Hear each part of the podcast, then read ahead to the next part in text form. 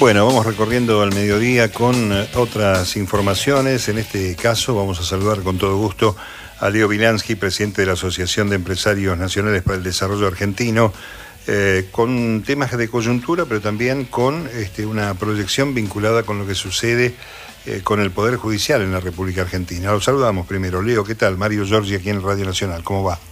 ¿Cómo estás, Mario? Muy buenos días, gracias por la invitación. No, por favor, por nada.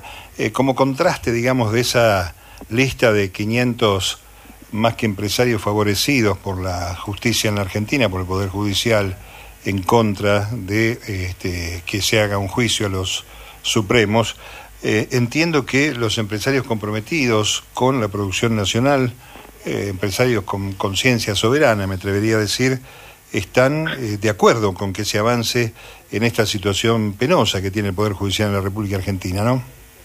Mira, eh, nosotros eh, representamos una asociación de empresarios nacionales pymes que desde hace siete años hacemos una encuesta trimestral. ¿Me escuchás ahí? Sí, perfectamente.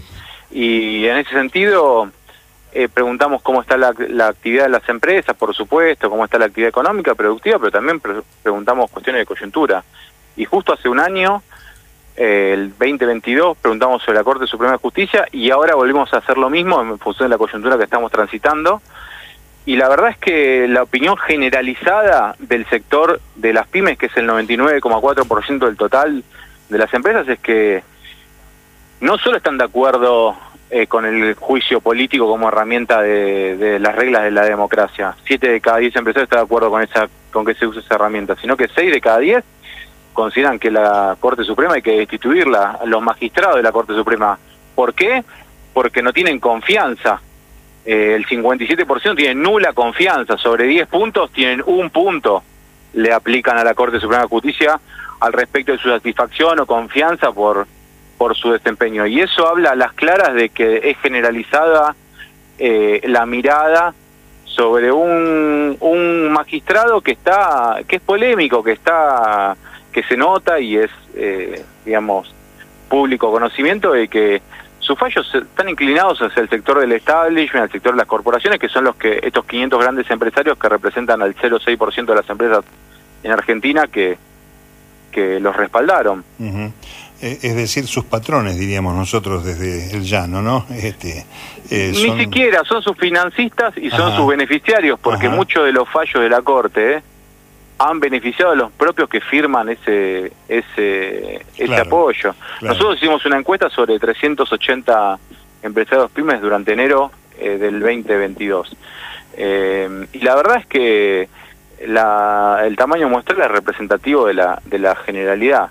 Y, y, nos preocupa no por los magistrados de la Corte Suprema, nos preocupa porque es uno de los tres poderes del Estado que hoy está en, en, cuestionamiento. No podemos tener una república con un poder que no está legitimado eh, socialmente. Y en este sentido, cuando vos le preguntas qué cambiarían, y bueno, empiezan los empresarios que paguen el impuesto a las ganancias, como pagamos nosotros, por ejemplo, ¿no? Claro. Pero que paguen por el, la magnitud de los ingresos que tienen mensualmente estos magistrados, eh, ajeno a, otros trabajadores que, por ejemplo, pagan eh, ganancia de cuarta categoría.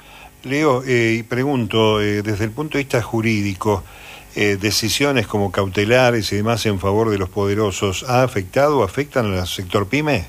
¿Y a vos qué te parece? Estamos en un proceso de administración muy fuerte de las importaciones porque hay una escasez de divisas, divisas que durante tres años Comodoro Pi ha abierto un agujero para que em-, empresarios, por ejemplo, importen toallas para 100 años, argumentando que era de necesidad y urgencia esa situación. Así que imagínate eh, la brutalidad del Poder Judicial metiéndose en los, en los roles del Poder Ejecutivo. Bueno, eso nosotros lo vivimos durante tres años y ahora nuestros empresarios, incluso los empresarios de mi asociación, están pagando dilaciones en la aprobación de las CIRAS y las importaciones porque los dólares que hoy necesitan se los llevaron con, con fallo de las cautelares de Comodoro Pi. Nos consta que han sido abusivos, que no que no eh, regían las reglas del, del, del, derecho y el bienestar común y el bienestar general, y sin embargo los jueces, eh, por un módico porcentaje, eh, beneficiaron un, a un nicho de importadores ferreteros,